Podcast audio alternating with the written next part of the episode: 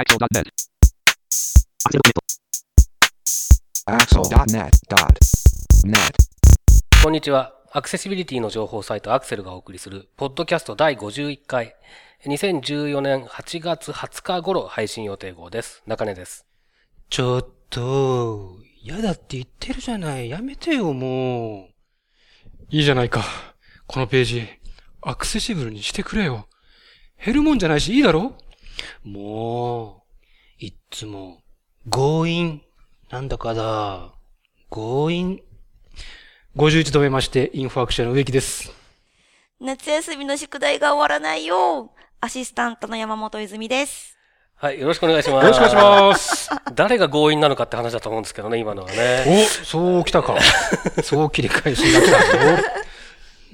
っと今回はメロドラマ風に。そうですか。これあれですかね、ひ回を追うごとにどんどん長くなっていくような感じですかね。いや、えー、今回たまたま、たまたま今回はメロドラマ仕立てでしたので、ちょっと長めになりましたが、ええ。極力コンパクトに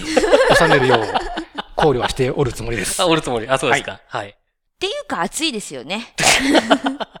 まあ暑いですね。暑いですね。8月、今ちょうど世の中的にはもう夏休みが、の方々が多いかと思いますが、どんな夏休みを中根さんはお過ごしですか？あのー基本的にですね、あんまりこう、えー、まっとうなサラリーマンみたいな、えー生活じゃないもんですから、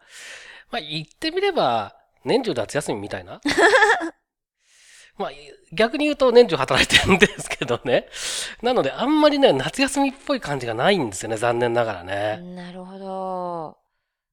ただまあ、まだビアガーデンに行ってないっていうこのそうだった。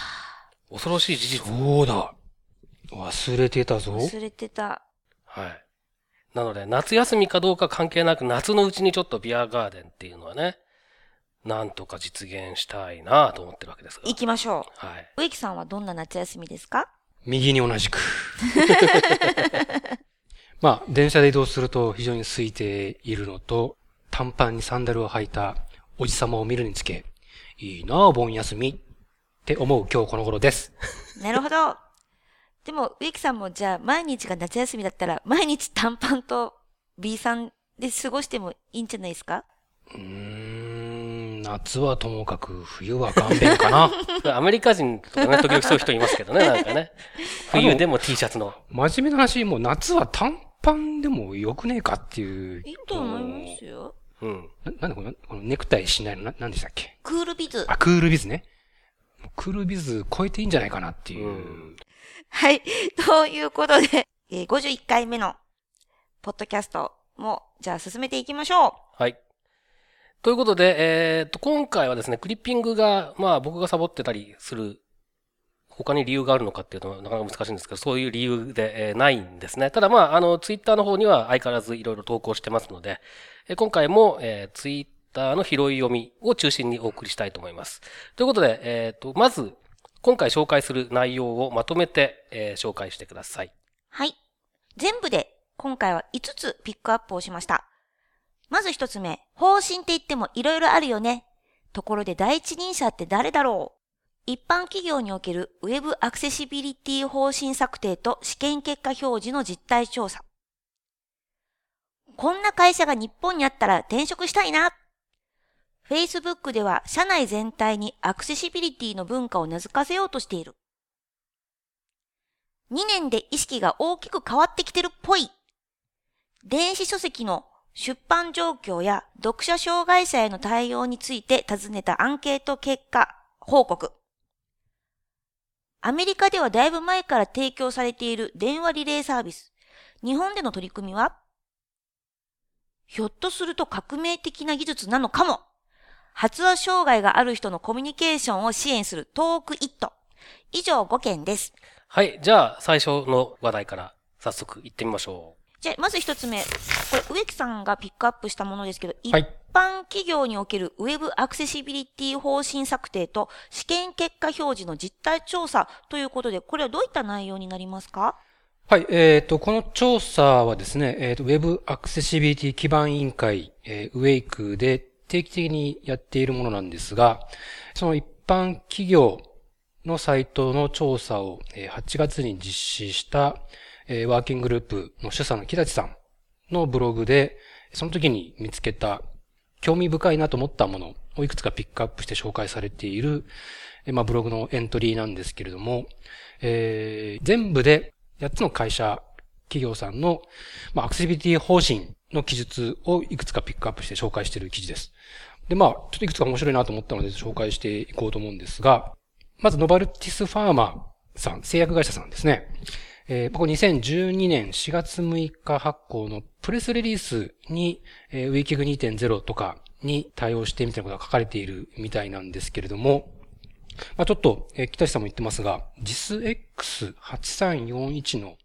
7、2011年版をベースにと書いてございまして、まあ、JISX8341 といえば皆さんパート3、3だと思うんですが、はい、7って何だろうと思って、まあ調べてみましたら、だからオペレーティングシステム、つまり OS のユーザーインターフェースに関する企画のようなんですね。なので、これなぜ、えー、実 X8341 の3の2010年版ではなく、パート7の2011年版を上げているのか。ちょっとこれは、えー、お話聞いてみたらわからないんですが、おっと一瞬思いましたですね。そして、えー、日本ヒューレットパッカード。えー、こんな一文があるようです。Web アクセシビリティの第一人者との連携を図ります。お誰でしょうね誰と連携図ってるんでしょうね気になりますね。気になりますね。はい。それから、えー、サムライズコーポレーションさんは、ウェブサイト構築に関わるすべてのスタッフがそれぞれ協力し合い、組織的に高い品質のアクセシビリティを目指しますという。これはもうやっぱり誰か一人が頑張るとか、アクセシビリティ担当だけは頑張るじゃやっぱり無理ですから、フロントエンジニア、ビジュアルデザイナー、いろんな職種があると思いますが、やっぱり企画から運用に至るまで、木立さんが書いてる通りですが、やっぱり全てのプロセスに関わっている全員が意識をして、全員が努力する取り組むっていうのはやっぱり重要だと思うので、これも非常に、えー、いい一文、フレーズだなと思いました。それから、コニカミノルタさんは、スマートフォンやタブレットの普及などにより、年齢とか障害のみならず、ウェブサイトにアクセスするデバイスや環境の多様化も加わって、アクセシビリティの重要性がますます高まってきました。ということで、まあ、とかく、障害者対応とか高齢者対応みたいな、え、言葉に変換されがちなアクセシビリティですが、もう今それだけじゃないよということを、まあ、方針として歌っているとこういうことですね。というか、もうほとんど木立さんのコメントなぞってるような、えー、私の紹介ではございましたが、まあ意外といろんな業種、業界問わず、こうして、まあ数は決してまだ多くないとは思うんですけれども、えー、大手企業さん中心にして、何かしらその自社のサイトのアクセシビリティへの取り組みについて言及している事例が出てきているといったことの紹介でございます。中根さん、それぞれの企業さんに関するこの方針ついてですけども、何かありますか？あのー、HP は植木さんのクライアントだったりしないんですか？ではございませんね。ああ、はい、第一人者って言ったらね、もうね。誰だろうね。誰だろう。と思ったんですけどね。誰だろうね。では、続きまして、もう一つ植木さんですよね。はい。Facebook では社内全体にアクセシビリティの文化を名付かせようとしているというツイートがあったんですけども、こちらはどんな内容でピックアップをされましたか？はい、えー、Facebook 皆さんご存知だと思いますし、お使いになっている方も多いと思うんですが、Facebook の社にアクセシビリティチームというのがあるそうです。で、まあ、Facebook ページなんかでもどんな取り組みしてるかっていう紹介がよくされているんですけれども、これはまあ、Facebook のウェブサイトだとか、あるいはアプリをアクセシブルにするっていうことよりも、社内に、まあ、そのアクセシビリティっていう考え方とか、なんかそういう文化みたいなものを根付かせようとしている取り組みを紹介している記事なんですね。で、まあ、社内で勉強会みたいなことをやったりですとか、スクリーンリーダーのデモンストレーションをイベントの中でやったりとか、まあ、いろんなことをやっているみたいなんですけれども、いろんな部署の人たちのコメントもこう出ていまして、まあ、なんで Facebook がそのアクセシビリティ大事にしてるかっていうことについては、まあ、Facebook 自体のミッションとして世界をよりオープンに、そしてつなげるっていうようなことを掲げているので、まあ、当然それは、えっ、ー、と、Facebook を通じて世界中の人をつなげるっていう意味もあるでしょうし、まあ、同時にその Facebook の社内においても、それと同じ精神、同じ考え方で、やっぱりアクセシビリティ、当然障害のある従業員の方もいらっしゃるでしょうし、そういった方たちが、例えば担当している業務、仕事で最大限能力を発揮できるような環境を整えてあげるとか、そういうまあ職場環境への配慮とか、そういったところまで踏み込んでというか、単にその、Facebook っていうサービス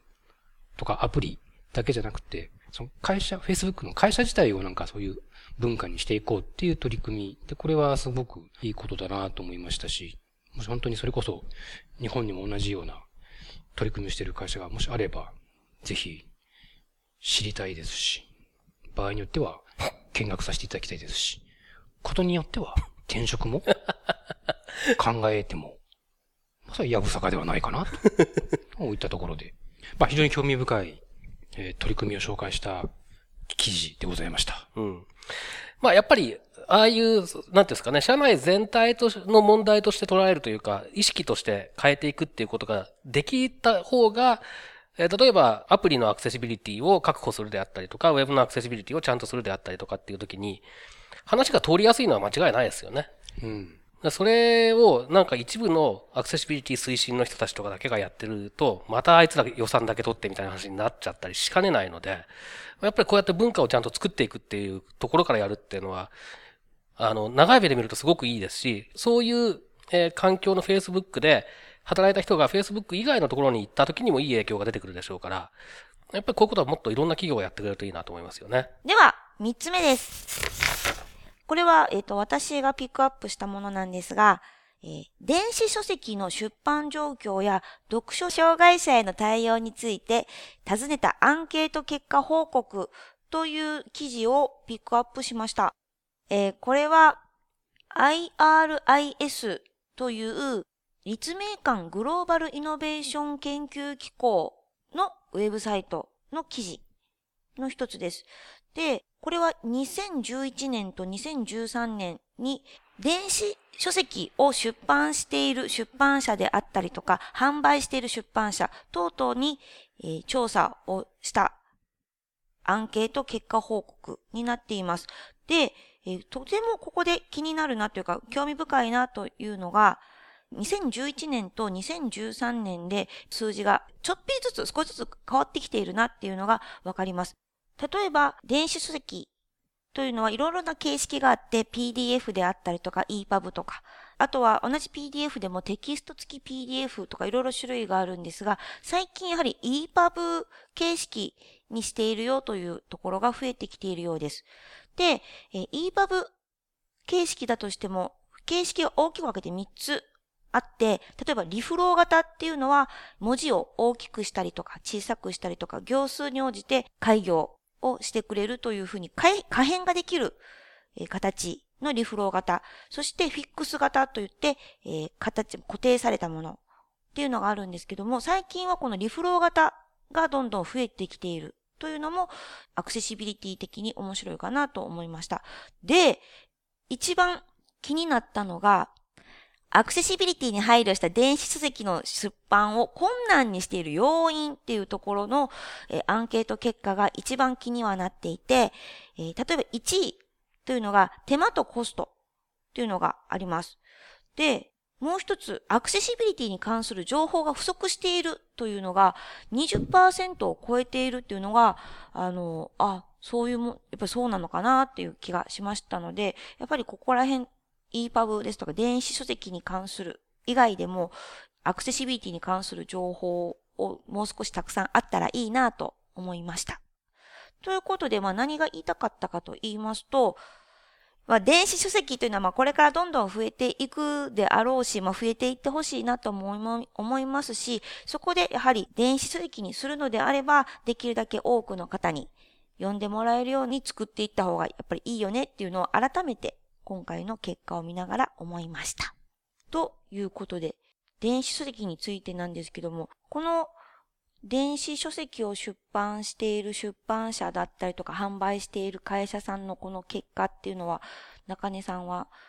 どのように見られますか？うーんと、まあ、そのアクセシビリティに対応するっていう部分の、えーコストっていうのはまあ、確かにものによってはあって、例えばその図表とか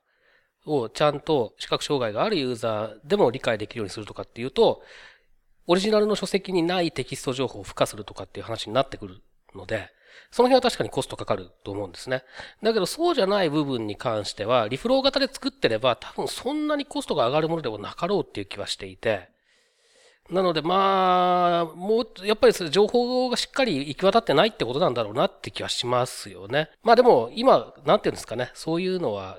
それこそそのリフローが増えてきたとかっていう話も、何がユーザーにとって使いやすいのかっていうのを出す側模索してるところなのかなという気はちょっとしますので、またしばらく様子を見ておかないと、まあ、いけないかなと。そんな気はしますね。そういえば、電子書籍元年がうんぬんって言ってた植木さん、電子書籍は体験済みですか？No comment! そんなことも言ってましたね、そういえばね。ちょっとこのお盆休みに、時間を作って、最初の一歩を踏み出してみようかなと。今、そう言われて、改めて初心に帰ったところでございます。なるほど。はい。続きまして、これは中根さんのピックアップ部分ですね。アメリカではだいぶ前から提供されている電話リレーサービスということで、日本での取り組みについてのツイートでしたけれども、これは中根さん、どんなような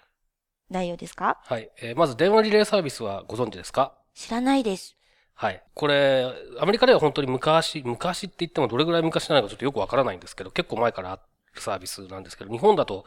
なぜかあんまり知られていないんですね。で、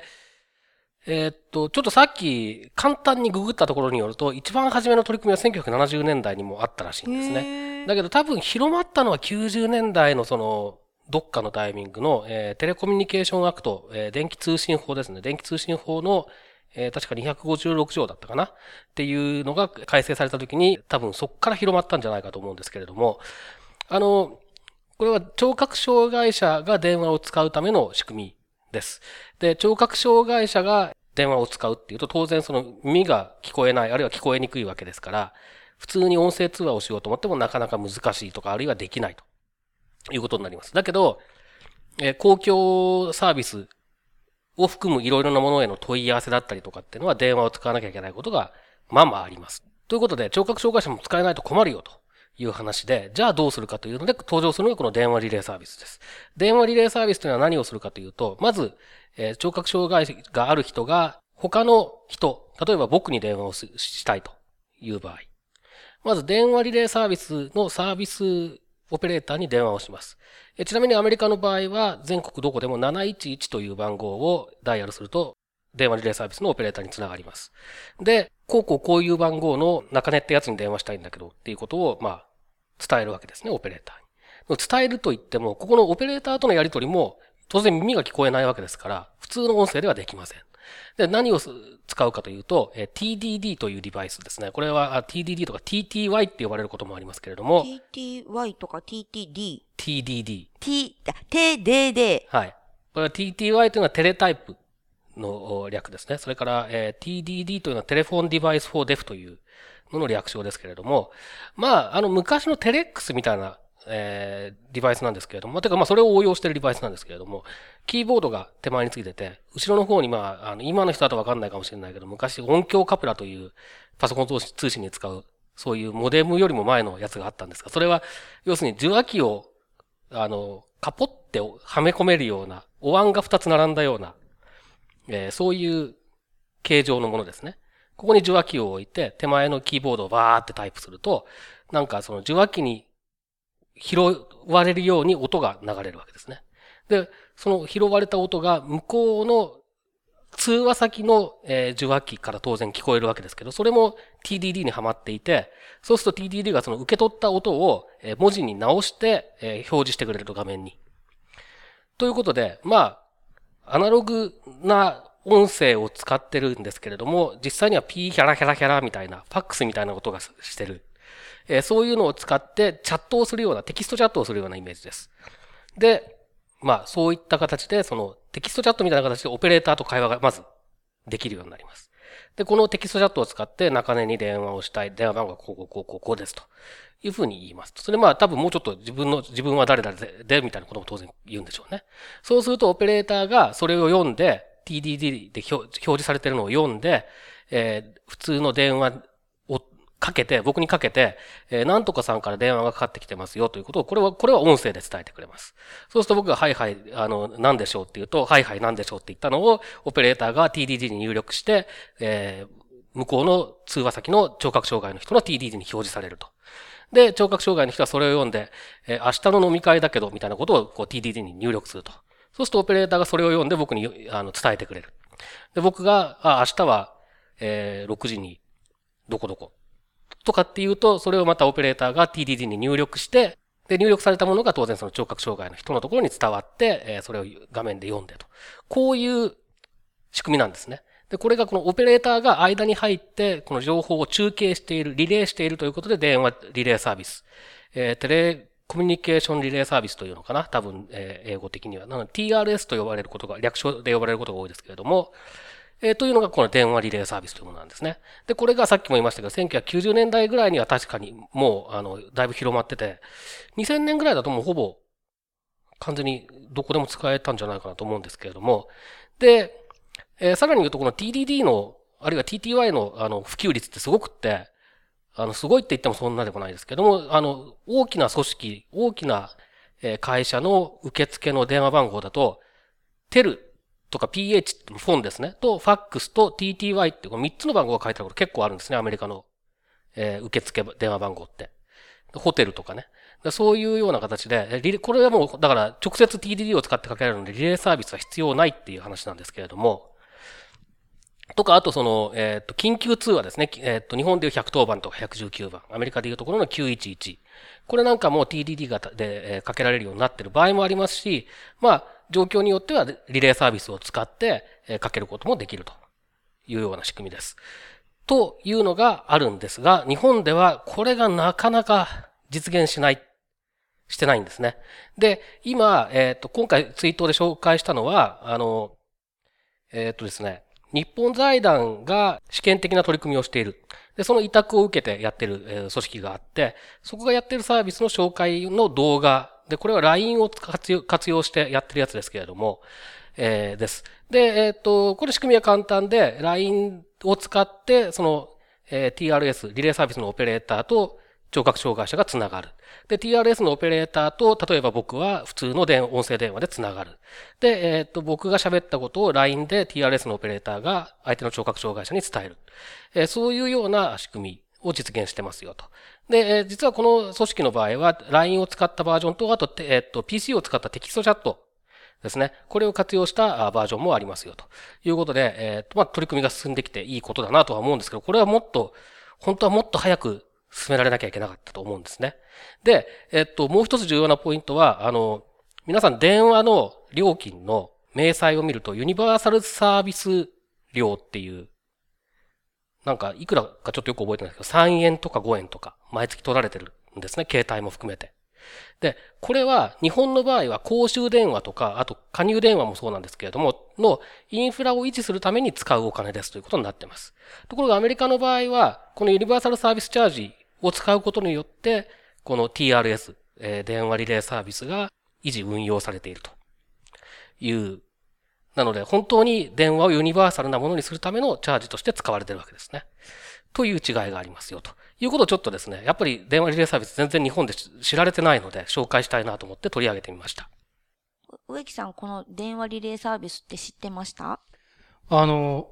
アメリカとかに行くと、空港の公衆電話必ず、まあ、普通の電話機こう壁にかかるような感じであって、その下に、まあ、日本だとよく電話帳を置いてあるような棚みたいなところに、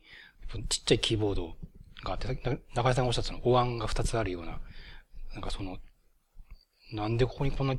キーボードしかもなんかちょっと変な変わった、パソコンじゃねえし、なんだろうこれっていうのは、もうそれ本当に10年以上前からアメリカの空港行くたびに、なんだろうこれっていうのは思ってて、で、やっぱり10年くらい前に、これ電話リレーサービスっていうのがあって、その、それで聴覚障害がある人が使うんだっていうのを聞いて、おーっと。なんでこれ日本にないのかしらと思ってたんですが、アルファベットはまあ単純だから、やりやすい。日本語はいろいろ文字変換とかあるから、いろいろ難しいのかなと思ったり。そうですね。あの、TTY、TDD って呼ばれるデバイスは安いんですよね、あれはね。1台が。そうなんですね安いですね。へで、おえっと、すごく、まあちょっと正確な値段忘れましたけれども、や安安いので、まああと台数もかなり出てるんで、アメリカの場合は。それで安くなってる部分もあると思うんですけど、日本の場合はやっぱりそこにちゃんと少なくともかな漢字変換、ローマ字漢字変換の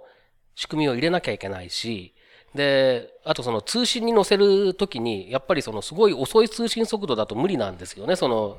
どうしてもビット数が増えちゃうんで、1文字伝えるための。だから、その辺でやっぱりそのままの仕組みを持ち込むわけにはいかなかったっていうところはあるだろうなということは理解できるんですけどね。これ今でもやっぱり空港とかの電話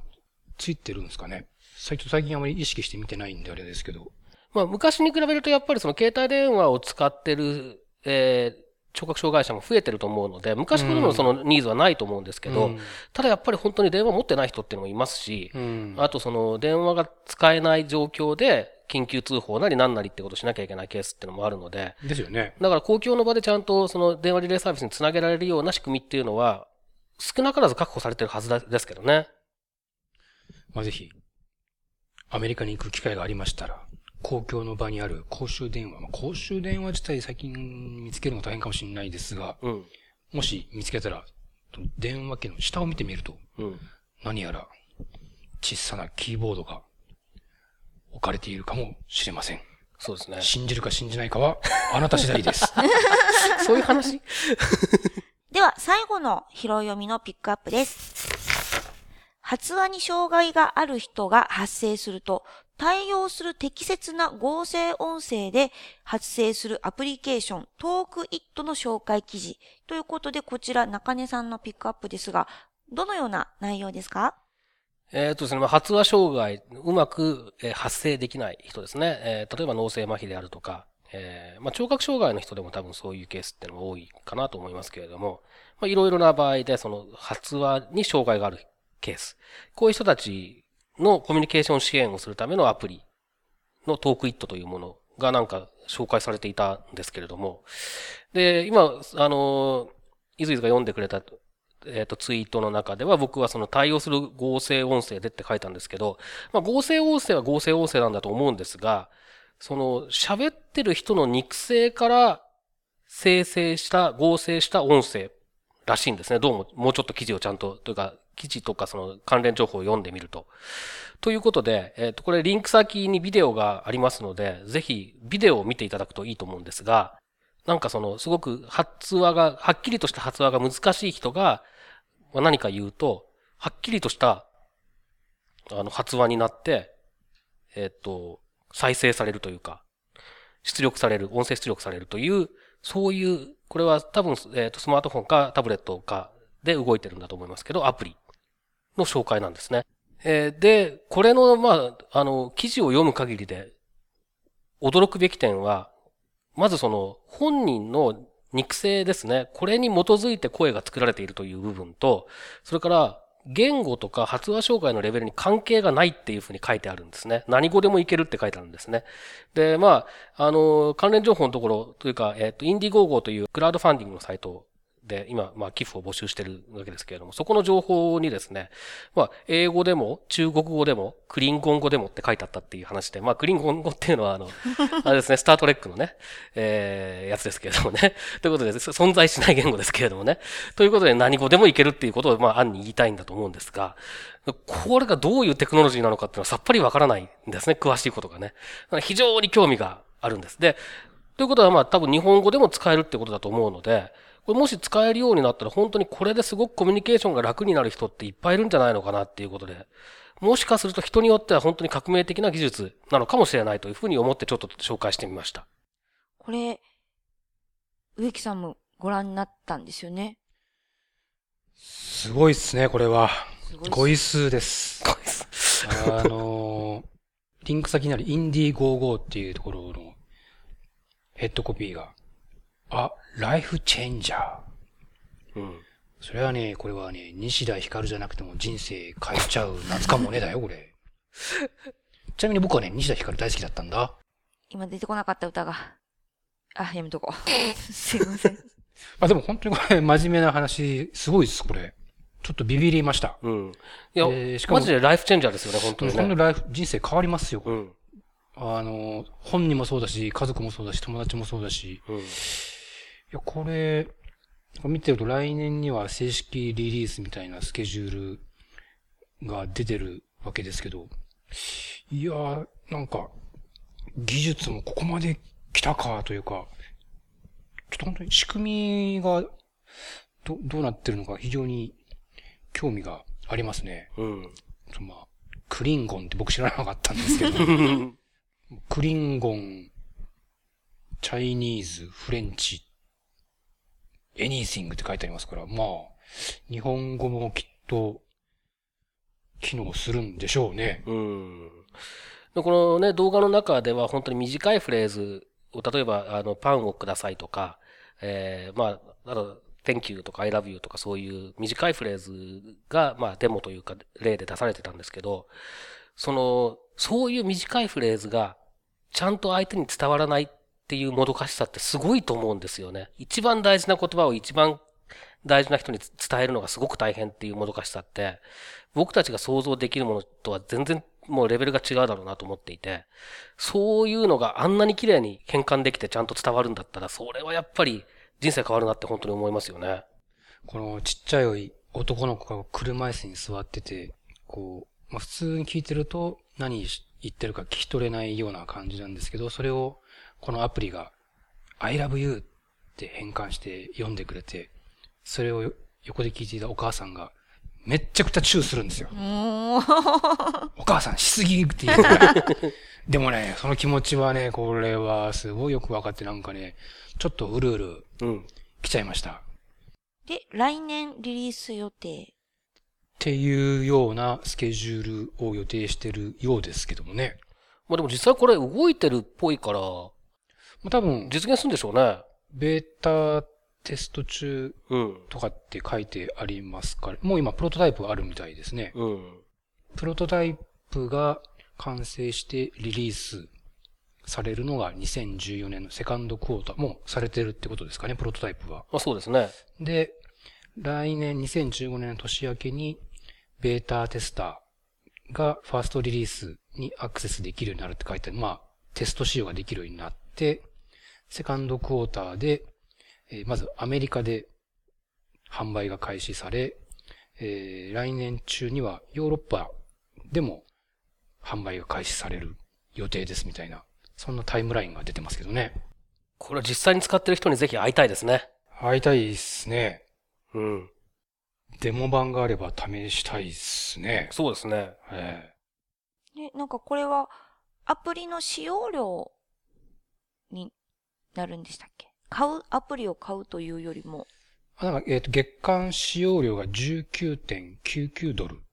うん。ていうふうには書いてある。そうですね。ほぼ20ドル、2000円から2500円ってな感じですね。まあでも、これ僕、自分がもしその立場だったら絶対 払って使いますね、これはね。うん。うん。その金額でね、使えるんだったら、これはちょっと本当に。うん。これね、ぜひ、あの、動画をね、見ていただきたいうそですね。と思いますね。これ英語見なくても全然わかります。すごく、いすごく素敵なテクノロジーです。うん。やっ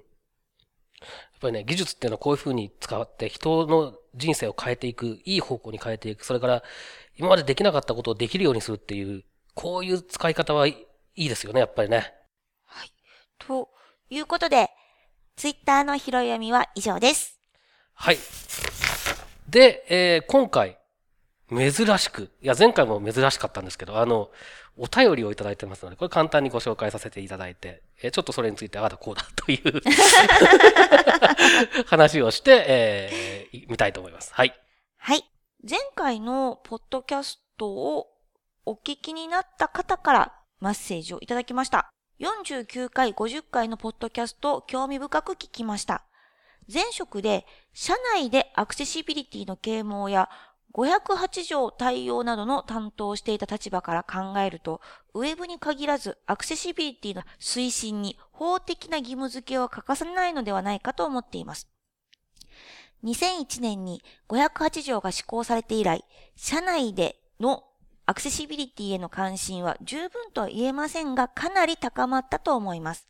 何かしらの義務付けがされるということは、企業としてはそれなりに対応しないと商売が成り立たなくなる可能性があるので、関心を持たざるを得ないという面があります。逆に言うと、商売に直接結びつかなければ何もしないということもあり得ます。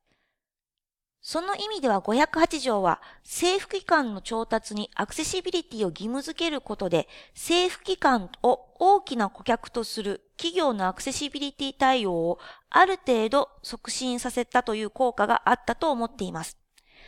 日本とアメリカとでは様々な環境の違いもあるでしょうから、同じようなことをして日本でも効果があるかどうか一概には言えませんが、少なくともアクセシビリティ実の制定だけに終わらずに、その内容に効力を持たせるような法的な義務付けは必要なのではないでしょうか。などということを49回、50回の内容を聞いて改めて考えていました。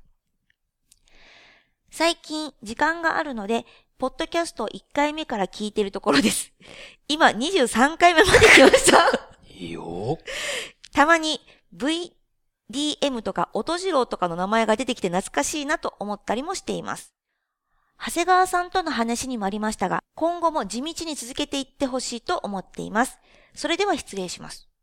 はい。どうもありがとうございます。ありがとうございます。ありがとうございます。こういうのいただくと嬉しいですよね。すごい嬉しいです。ねはい。ということで、えー、508条わかりますか？イズイズは。それを聞こうと思っていました。508条っていうのは何ですか？えーこれアメリカの法律で、リハビリテーション法という名前のリハビリテ法律が、ーション法。はい、ございまして、まあ、連邦政府、アメリカの連邦政府機関に対して、まあ、例えば、まあ、一番我々に身近なところに、まあ、ウェブサイト。これはインターネット上もそうですし、イントラネット上もそうですね。えーウェブサイトのアクセシビリティを確保するとか、あるいは仕事で使うコピー機とか、ファクシミリだとか、えーそれからコンピューターもそうですね。あとまあ、ソフトウェアとか OS のベンダーに向けてはそのソフトウェア自体のアクセシビリティを確保しなさいとか、OS でアクセシビリティ機能を提供しなさいとか、とにかく障害のある職員、政府の職員が、ちゃんと問題なく、つがなく、仕事ができるように、そういったアクセシビリティ機能をなり、アクセシビリティを確保した製品を調達しなければいけませんよ、と、えーいうことを定めた法律です。だから、まあ、連邦政府機関関係のウェブサイトは当然アクセシビリティを確保しなさいっていう法律で義務付けられた、えーものですし、例えば、新しいコピー機を調達するっていう時には当然アクセシビリティ機能が一番優れているものを調達しなさい。あるいはまあ一定の基準を満たしたものの中から選びなさい。選んで調達しなさいっていうような法律です。ほだからおそらくこの方は大手の企業でアメリカも市場にしている製品なりサービスなりを、えー提供している企業で、えーその508条対応っていうのを担当していた方なんだと思いますね。はい。まあだからグローバル展開してる企業だともうこれ必須ですよね、対応していくのがね。そうじゃないとアメリカ政府とし商売できない、取引できないってことになってしまうので、なので、日本でいくら何にも規制がなくても、アメリカ政府に関連するところに納入したいっていう話になると、もうこれはやらざるを得ないっていうことになるんですよね。なるほど。っていうか、私よくわかんないですけど、やっぱり政府、政府機関に納品するっていうのは、しなく、しない商売とか、だからやらないとか、じゃなくて、しなかったらいいんじゃないのとかって、ちょ、あの、ダメな考え方もあるんですけど、いや、だから、それしなくて、しなくて商売成り立つんだったら別にしないくていいと思いますよ。だけど、例えば、Windows が政府機関に納品できないってなったら、どれぐらいのライセンスがそれで、こう減るか、ユーザーが減るか、えー、コピー機が政府機関に納品できない。我が社のコピー機は政府機関に納品できないってなったら、政府機関ってめちゃくちゃ数ありますからね。確かあの、政府って一つじゃないですからね。に。しまった、そうだった。なんか、だってな、二十何、日本で見たって二十何章かな？よくわかんないけど、何、十何章、二十何章っていう章があって、地方の出先機関があって、で、その中にまた別の局があってとか、なんかもう、すごいですからね。政府ってパソコン一人一台つったら、相当な数になに。るえ。らいことになりますうねん。。それ結構なビジネスチャンスを失うことになりますから。うん。はい。だからそれでも、そんな政府なんか相手にしたくないっていうんだったら別に、ごえっと、580とか関係ないですよ。おっしゃる通りで。うん。で、この方は、その、まあ、アメリカではその効力があって、いろいろと、こう、企業も取り組んでいるので、日本も、やはり、義務付けをやった方がいいのではないかな、というふうに考えていらっしゃるようですよね。うんまあ、その辺はね、えっ、と、49回の目垣さんにしても、えー50回の時の長谷川さんにしても、えーまあ、その時我々も言ってましたけど、やっぱりそういう側面はありますよね。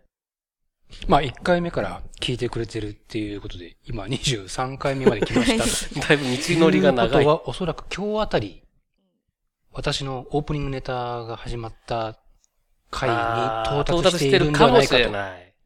あ、そこまで来てくれれば、あとは早いと思いますね。はい、と思いますね。オープニングネタを楽しみながら、テンポよく、次、次次、次ってことね。楽しめるかどうかはあなた次第みたいなところと若干来たかい？最後にもありましたけども、地道に続けていってほほしいというご要望をはいい。ただきました。はい。地道に続けて参ります。今日は51回目ですからね。はい。100回へ向けて、そういいスタートを、我々励みになる。そうですね嬉しいお便りですね、これね。そうですね。はい。ありがとうございます。ということで、アクセルはいつでも皆様からのラブレターをお待ちしています。あの、手厳しいご意見もお待ちしています。ディスってディスって。オープニングネタだけはどうか、長い、長い目で見てやってください。よろしくお願いいたします。お願いします。ということで、本日のポッドキャストは以上です。はい、どうもありがとうございました。もう強引なんだかだ。またねーまた次回です。さよなら。このポッドキャストへの皆さんからのご意見、ご感想を Twitter、Facebook、サイト上のコメント欄、そしてメールで受け付けています。メールアドレスは feedback.axel.net feedback.axel.net です。なお、いただいたコメントなどをポッドキャストの中でご紹介する場合があります。それではまた次回。あ、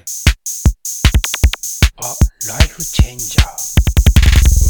それはね、これはね、西田ひかるじゃなくても人生変えちゃう夏かもねだよ、これ。